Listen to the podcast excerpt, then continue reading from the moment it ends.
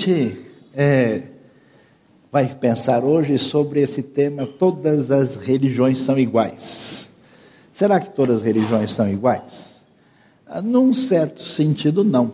É, eu estava vendo, por exemplo, uh, pesquisando sobre a diversidade religiosa do mundo, que num ambiente uh, na parte sul da Ásia havia uma religião onde, quando o marido morria, a mulher era enterrada viva com ele.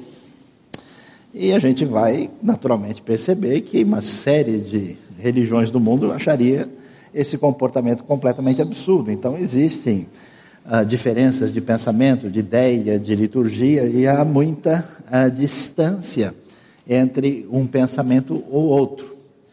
No entanto, quando a gente começa a olhar bem mais de perto, assim, para tentar, é como alguém que desmonta assim um, motor, né, é, de um carro ou de uma máquina e vai ver ali o, o mecanismo principal, aquilo que a gente pode chamar de a essência da coisa a gente vai começar a perceber que, por incrível que pareça, quase qualquer pensamento religioso do mundo é mais ou menos a mesma coisa. A lógica é muito semelhante. Isso é interessante. É tão interessante que o famoso estudioso britânico, grande catedrático de literatura, especialmente literatura medieval, o senhor C.S. Lewis, que um dia foi impactado pela mensagem ah, de Cristo e se tornou um cristão convicto, se tornou discípulo de Jesus. E uma das coisas que ele, como um grande erudito eh, de literatura e conhecendo toda a diversidade antropológica, muito além do mundo europeu, ele disse: o que mais me impressionou no Evangelho é que aquilo que eu encontro lá, na Bíblia, especialmente naquilo que a gente vê nos ensinos de Jesus e dos apóstolos, a gente não encontra em lugar nenhum. É uma coisa única, é um jeito totalmente diferente de pensar. E a frase dele ficou muito forte, porque ele chegou a dizer assim: que eu tenho certeza que esse tipo de ideia não saiu da cabeça de nenhum ser humano. Ninguém pensa nessa direção. Então, hoje, quando a gente pensa sobre esse assunto, e a gente vai falar sobre um dos elementos tão fundamentais no pensamento bíblico que a, a reforma redescobre, que é a graça e a fé. É, a gente uh, vai tentar entender como é que funciona esse mecanismo que a gente encontra praticamente em quase qualquer pensamento religioso. A ideia religiosa é mais ou menos o seguinte: que existe uma série de orientações, prescrições, leis, diretrizes que a gente precisa seguir, porque são determinação da divindade ou do cosmo ou de qualquer referência teoricamente superior a nós. E ser religioso é mais ou menos como brincar de amarelinha. Alguns já foram abençoados aí, eu senti que houve uma comunicação profunda né, no coração de muita gente, uh, porque o importante é pisar no quadrado. O importante é colocar o pé na delimitação exata. Então, quase sempre, quando você pensa em religião, você pensa em uma lista de diretrizes que a gente deve fazer e aquelas que não devem ser feitas. E quase sempre, quando você pergunta para a pessoa, você não, eu estou seguindo, estou seguindo mais ou menos, eu não sou tão praticante, né? eu sou estou aí tentando classificar, estou quase caindo para a segunda divisão, tem uma série uh, de referências que são compreendidas dessa maneira. Além disso, as religiões, uh, de modo geral, acrescentam a essa ideia de que a gente precisa pisar no quadrado e pisar da maneira correta, acrescentam a ideia que se a gente não fizer isso, a gente não vai ser um bom menino e uma boa menina existem uma série de decorrências que complicam a vida da gente ou ajudam à medida em que a gente de fato consegue seguir as prescrições definidas. Então, a maior parte das pessoas diz: olha, o negócio para mim está dando certo, a coisa está caminhando bem lá em casa, ou então nos meus negócios, porque eu sou uma pessoa que faz isso, que sigo as prescrições. Olha, o negócio deu errado porque eu dei uma relaxada e aí o bicho pegou para o meu lado. E além dessa ideia comum, um outro elemento chama atenção que é a importância do ritual. O ritual quase que funciona como uma espécie de cartão extra, assim, de acúmulo de milhagem. É uma espécie de prêmio. Usou bastante o cartão de crédito, então você tem aí, né, alguns pontos a mais que vão dar um desdobramento favorável para sua conta celestial. Então a pessoa imagina ó, que se eu fui no lugar certo, se eu fui no templo certo, virei para o lado certo, na hora certa, fiz o ritual do jeito que devo fazer, a coisa vai nessa direção e grande parte das pessoas tem até uma fascinação por isso. Por isso, se a gente começa a olhar quase qualquer religião, vai variar um pouco a quem você obedece, qual o princípio que vale, mas a ideia é pisar no quadrado, a ideia é receber a recompensa ou deixar de recebê-la ou receber o oposto da, da, dessa recompensa, ou de alguma maneira por praticar né, o ritual correto, você ganha um plus. É igual o joguinho, né? Você faz, atingiu o alvo, passou de fase. Agora vai para a fase 3, né? A pessoa então agiu corretamente. Surpreendentemente, os ensinos da Bíblia, na verdade da Bíblia como um todo, mas ainda explicitados por Jesus e pelos apóstolos do Novo Testamento, vão numa outra direção e aí a gente vai refletir um pouco sobre isso que é tão valioso, a graça e a fé, conforme nós vemos na palavra de Deus. A reforma surge como um movimento que enfatiza esse sola graça e sola fide, não só desde a época de Lutero, mas dos outros também que foram nessa direção. E eles enfatizaram algumas coisas que nesse ano nós estamos lembrando, depois de 500 anos, que é somente a Escritura é a nossa base, somos salvos somente pela graça, isso se dá somente pela fé, uma confiança plena na graça de Deus em Cristo Jesus, isso se dá só e exclusivamente por meio de Cristo, e a Deus somente seja toda a glória. E diferentemente da ideia muito comum na época em que a reforma surge, que a gente só pode chegar a Deus por meio de uma instrumentalidade de alguém que tem milhagem superior e está num grau mais elevado. A ideia é que nós temos acesso direto a Deus por meio de Cristo Jesus, nosso Senhor, que é, na verdade, o único sacerdote que intercede por nós.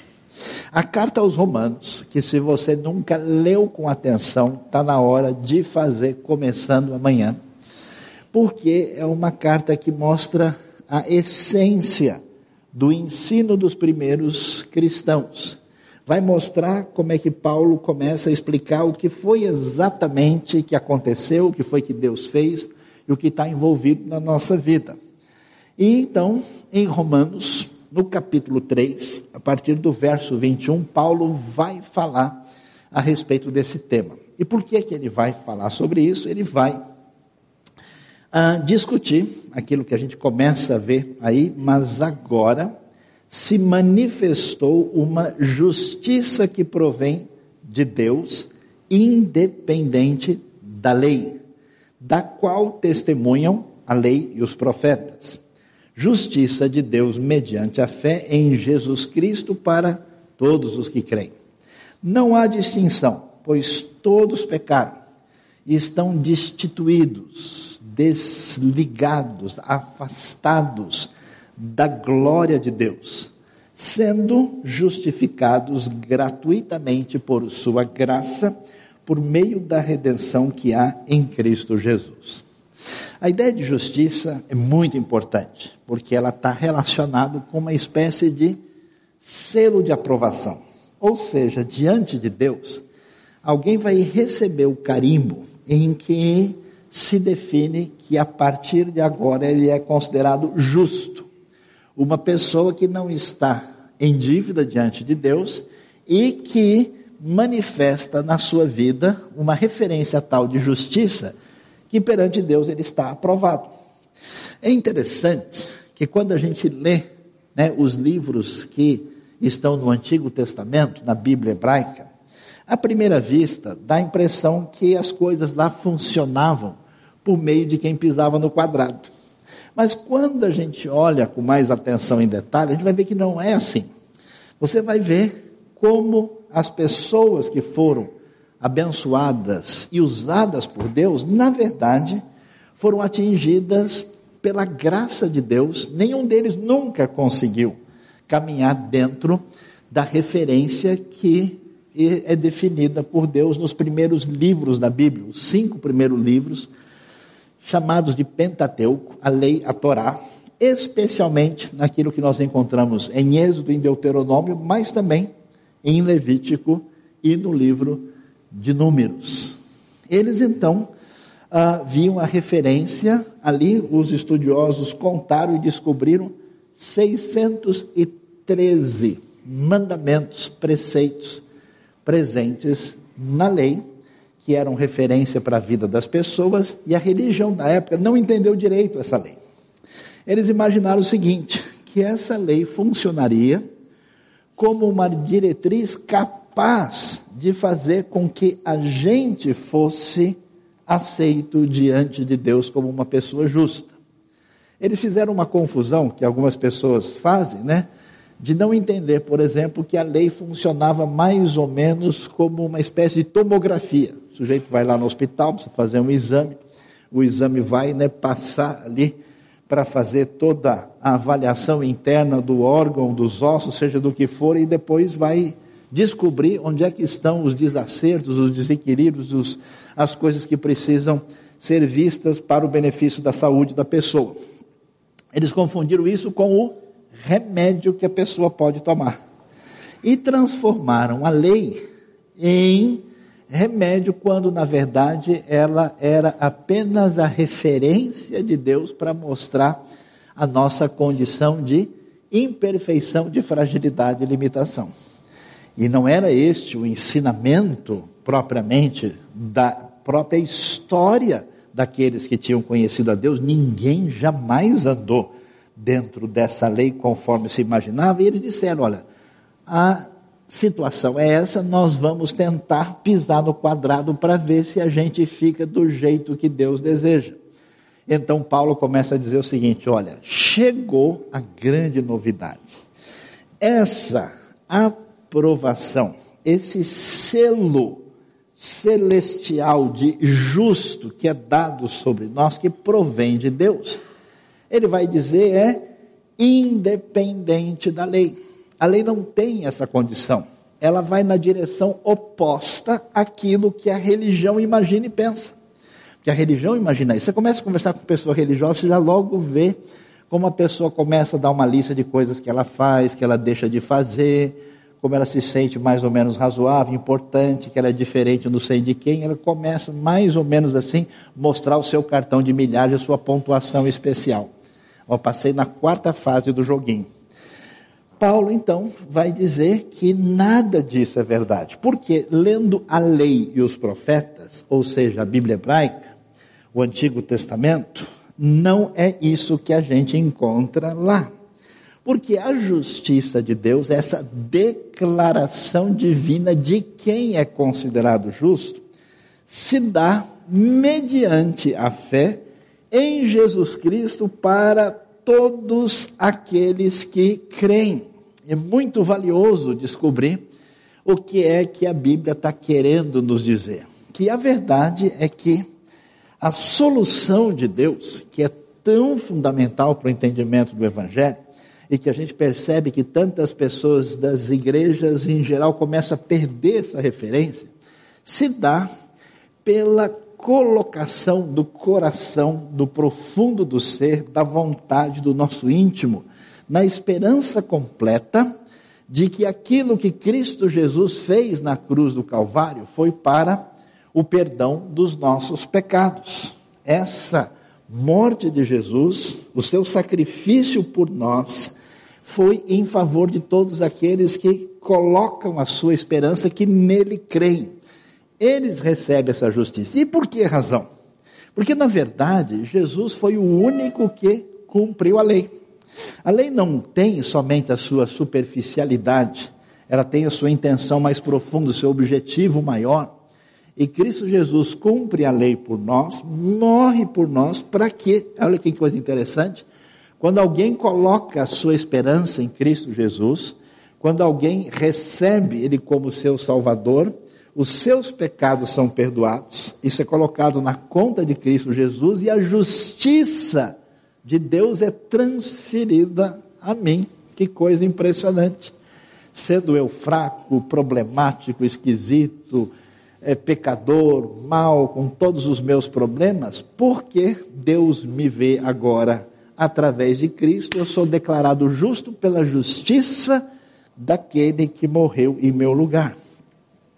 Eu acho tão interessante isso, porque pensa bem, a gente tem um pensamento diferente. Quando você começa a mexer com a galera que gosta de religião, você vai ver que cada um tem um jeito de contar os seus pontos. Tem uns, por exemplo, que acham, não, a pessoa boa é a pessoa que estuda, que aprende muito, que decora os textos e é quase que um gnóstico religioso que acha que a redenção está por um conhecimento profundo.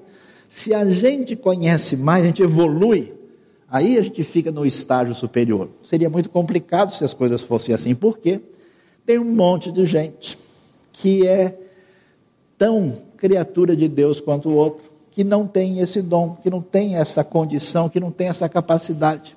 E nem por isso essa pessoa deixa de ser menos amada por Deus. Se a coisa fosse assim, seria muito complicado, aliás, para a maioria da humanidade. Tem uma outra galera que não é tão assim intelectual, mas a galera zen.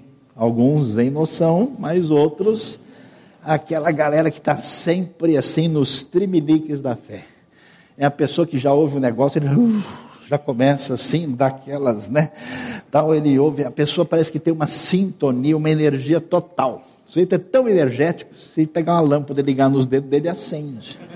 Porque a coisa realmente funciona numa sintonia e se fosse uma exigência mística da parte de Deus, que só a galera com a sensibilidade assim, a flor da pele, passasse no teste, também ia ser difícil, que tem um monte de gente que é de boa, que não tem valor menor diante de Deus e que não tem essa pegada, que não fecha o olho e chupa o dente e começa a dar pulo. E tem outros que falam: não, não, a pessoa que realmente vai caminhar é a pessoa que pratica o bem, que ajuda os outros, que faz caridade, que faz boas obras. Também seria um problema. Porque pensa bem, quando a gente diz que a pessoa chega mais perto de Deus porque faz caridade e ajuda os outros, a gente está excluindo a maior parte das pessoas que precisam ser ajudadas. Porque só pode ajudar muito quem está na posição lá de cima. Tem gente que está numa situação, tem gente que tem necessidades especiais.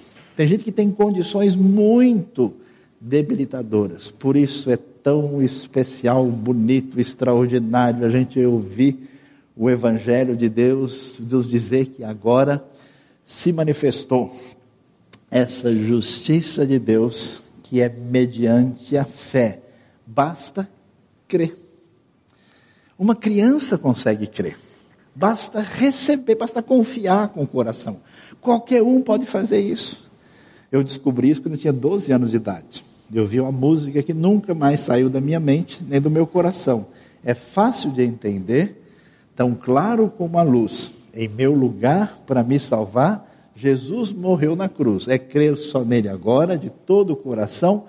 Meninos, sem demora, aceitai a salvação. Uma pessoa com mais inteligência, com mais capacidade de ajudar, com mais dinheiro, com menos, mais cultura, todos estão debaixo da mesma situação. A vida que vem de Deus para nós se dá mediante essa confiança completa em Deus. Por isso não há distinção. Por quê? Porque é bobagem fazer a contabilidade com base na nossa condição e capacidade. Sabe por quê? Porque no fundo todo mundo está no mesmo problema. Todos pecaram e estão afastados daquilo que sustenta a nossa vida, que é Deus com a sua glória. Então está todo mundo igual. Por isso que é interessante que quando a gente está longe da fonte, quando a gente não participa, não recebe essa salvação, e vai no caminho errado da religião, a gente fica muito crítico, a gente fica metido. Amém, irmãos? Quem foi abençoado, levante a mão, né? A gente se sente melhor do que os outros. A gente, a gente não, não, não conhece o próprio Deus. Não sabe que Deus é amor, que a sua essência se manifesta nessa graça bendita. E quando a gente não abre o coração para entrar em sintonia com isso, a gente vira pessoa difícil, a gente vira pessoa complicada, a gente fica mal com o Senhor, a gente não entende a gente direito, a gente coloca a máscara o tempo todo, de repente a gente aparece no meio da máscara, você se desespera e fica chateado, uh, e a gente não consegue alinhar com os outros. Por quê? Porque, na verdade, está todo mundo debaixo da mesma necessidade e precisando dessa ação gloriosa de Deus na nossa vida. Por isso, como é que a coisa funciona? Sendo justificados, declarados justos, recebendo o selo 9002 celestial de garantia dada pelo poder de Cristo Jesus na minha vida. Como? Olha que coisa! Gratuitamente, por sua graça. Deus resolve nos amar e nos perdoar, fazendo algo absolutamente impressionante. A única coisa que Deus quer é que a pessoa se aproxime dele com o coração livre, dizendo: de fato, eu preciso reconhecer a minha fragilidade e abrir a minha vida e o meu coração completamente para Cristo Jesus. Se a gente não entende isso, a gente perde a noção do que significa verdadeira comemoração. Uma das coisas mais assim legais que eu já vi de comparação é a história da pessoa que não entende, né, como é que uma pessoa comemora um momento especial na sua vida. A parábola, comparação, fala de um sujeito que não podia escutar, que sofria de surdez, e que viu o outro ouvindo uma música maravilhosa e vendo o sujeito dançando, pulando, se mexendo todo, o surdo viu aquilo e falou: Esse cara é louco. Como assim ele começa a mexer para tudo quanto é lado quando não está acontecendo nada? Então, quem está afastado dessa relação da graça, quem não conhece essa dimensão de sintonia com Deus, quando vê essa galera da fé que deve estar tá sempre eu, eu, o Jesus é o Senhor, que deve estar tá na comemoração ali, né, na arquibancada, na geral, fazendo a festa, de fato a pessoa não está entendendo. Mas quando a gente vê que a gente é justificado, que a gente é perdoado, que a nossa relação com Deus é resolvida de graça por meio da redenção que há em Cristo Jesus. A palavra redenção dá a ideia de recuperação, dá a ideia de chegar lá e tirar uma pessoa de uma situação difícil e redimi-la e resgatá-la. Mas a ideia mais forte é que essa era a palavra usada no mundo grego antigo quando um escravo era vendido no mercado, na famosa ágora grega.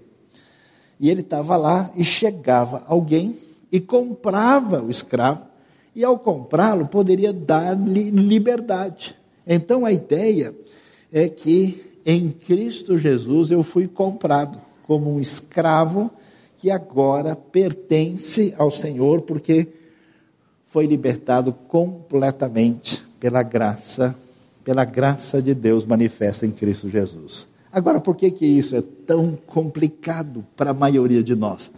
Porque a gente quer mostrar que a gente é por algum tipo de mérito nosso. Não, eu sou uma pessoa atenciosa, eu sou uma pessoa desse jeito. É, nossa situação é mais ou menos de um mendigo que bate na porta de um abrigo cheio aí de um saco com um monte de tralhas e coisas ruins e perigosas e que não valem nada e que pede para estar no abrigo ali para receber um bom prato de sopa e um banho quente, um lugar para dormir. E aí, quando abre-se a porta, a pessoa diz: ó, só que esse monte de tralha você tem que me dar para jogar fora. A pessoa, imagina, essas coisas são minhas. Eu tenho juntado desde não sei de quando. Isso aqui era lembrança, não sei de quem. Essa lata aqui era do Totó, meu querido Totó, deixou comigo. E a gente faz mais ou menos isso. A gente não quer entregar. O que, que a Bíblia diz?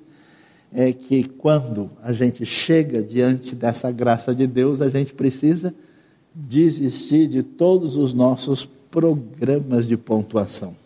Da gente achar que é assim, porque nós somos, atenção de novo, justificados gratuitamente por Sua graça.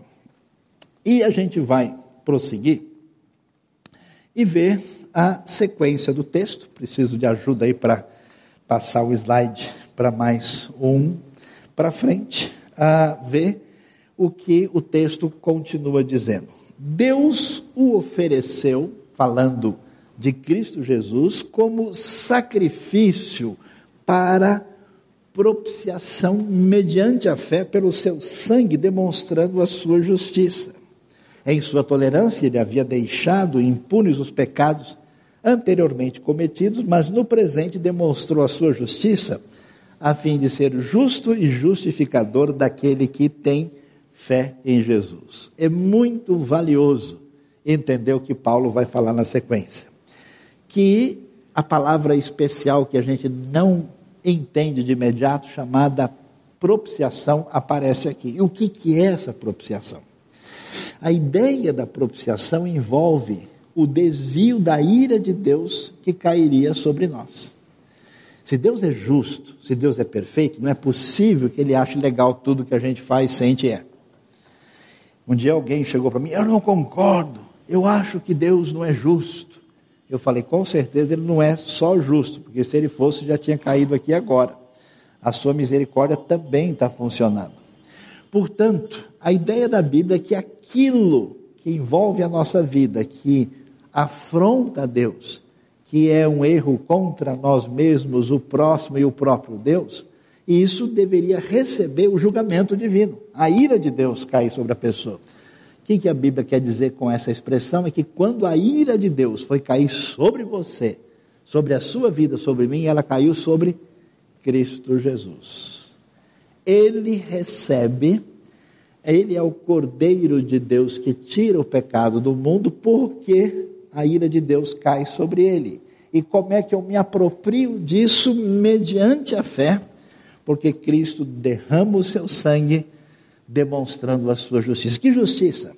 A culpa, o peso do pecado, a dívida, juridicamente falando, foi completamente paga por ele. E é interessante, porque em sua tolerância, palavra que está em falta hoje, né? Quanta gente hoje tem tolerância zero para tudo. O povo nervoso dos nossos dias. Parece tudo zagueiro assassino, assim, a galera do mal, né?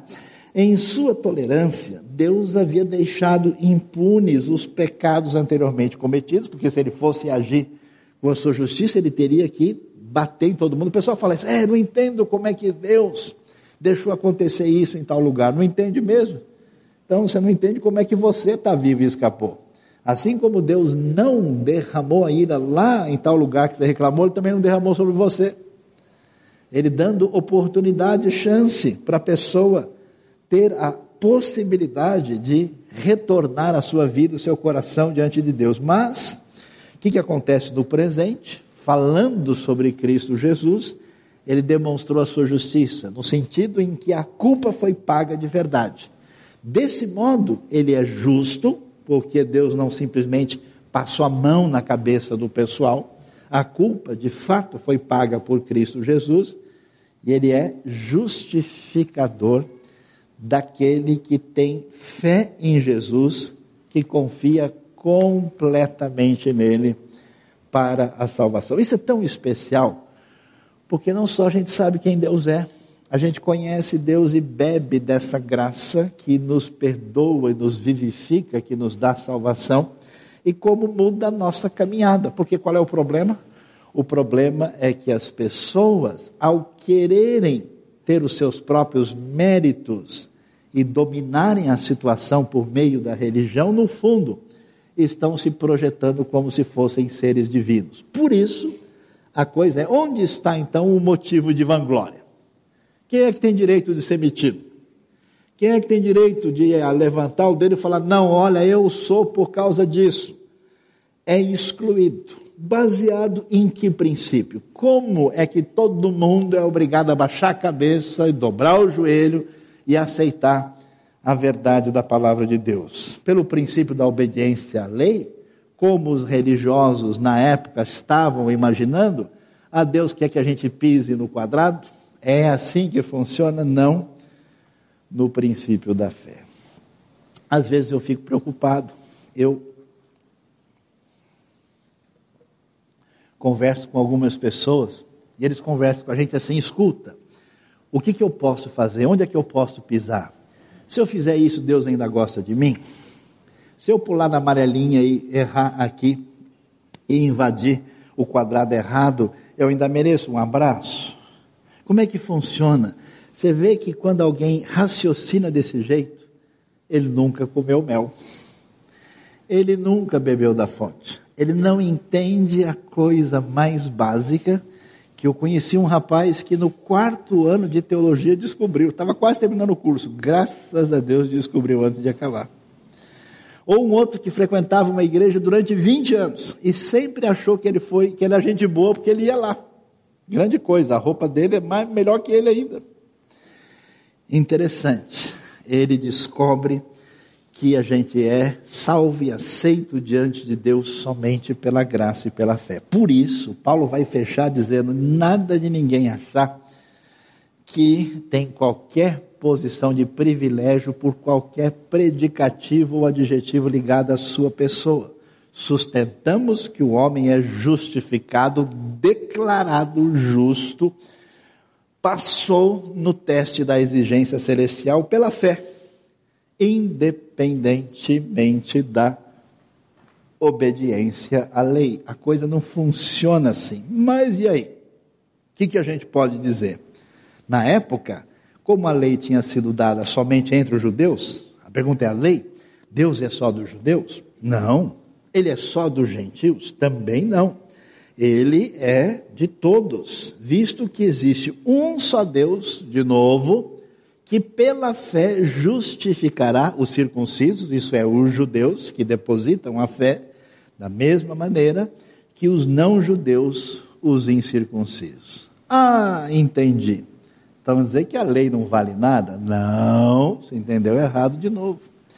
A lei é a expressão da vontade de Deus, é a expressão da distinção entre o certo e o errado não matarás, não cobiçarás, não adulterarás, não cometerás uh, idolatria, tudo isso permanece como norma. Mas ninguém vai conseguir agradar a Deus porque disse que tentou pisar no quadradinho e conseguiu fazer uma lista de ações bonitas que praticou. A lei não tem esse poder, ela não faz isso, isso se dá pela fé e pela graça. É comparável a uma pessoa que foi salva da morte, que estava morrendo afogada e que foi tirada ali. Essa pessoa, por amor, por aquilo que foi feito, ela quer dar a sua vida.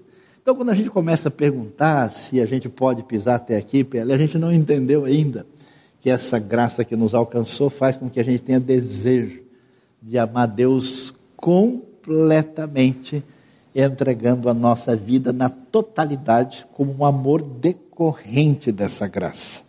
Portanto, a lei é anulada pela fé de maneira nenhuma. Pelo contrário, a gente confirma a lei, porque ela é palavra de Deus, ela é verdade, ela é o parâmetro divino, Cristo a cumpriu, ele, a sua justiça é transferida a nós quando nele cremos, e ela permanece como referência para a gente entender, entender o que significa parâmetro para a vida de todos. Portanto, é importante a gente ressaltar, quando a gente lembra das verdades da reforma, que Deus não aceita boas obras, pessoas que falam, não, que eu faço isso, eu faço aquilo, não vale. Rótulo religioso, ah, porque eu sou da igreja tal a minha denominação é a mais simpática, a mais bonita. Um dia eu conversei com uma pessoa falando, eu tive um sonho. Falei, é mesmo. Cheguei lá no céu, todas as igrejas estavam lá do lado de Jesus, mas a minha estava mais próxima, lá juntinha do trono. Falei, olha, não é bem assim. Deus não aceita simples frequência ao templo, como referência de que a gente está em sintonia com Ele. Prática da caridade, como se isso nos desse uma milhagem a mais. Prática de rituais, a gente, né, quando a pessoa começa a falar, não, mas se faz assim, é desse jeito, né? Toma ceia de cabeça para baixo, virado para o lado, como é que é? Cruza a perna na hora, faz figa, né? Como é que pode? Nada disso, né? Vida social honesta também não vai ser substituto e nenhum conhecimento profundo. Por quê? É somente pela graça e pela fé em Cristo Jesus que nos dá salvação e nos dá maneira de continuar vivendo a nossa vida nele. Amém? Deus abençoe a nossa vida e nos dê graça de maneira especial. Feche os seus olhos e ore enquanto a gente termina a nossa reflexão e mantenha nossa sintonia com o Senhor. Deus bondoso, Pai amado, te louvamos pela fé e pela graça, pelo teu amor, pela maneira de se relacionar contigo na pessoa bendita de Jesus. Revela-te ao coração daqueles que ainda precisam entender isso e renova essa graça no coração daqueles que conhecem o perdão e a vida eterna que temos em Cristo Jesus. Nós te louvamos, te agradecemos e te adoramos. Em nome de Jesus, amém.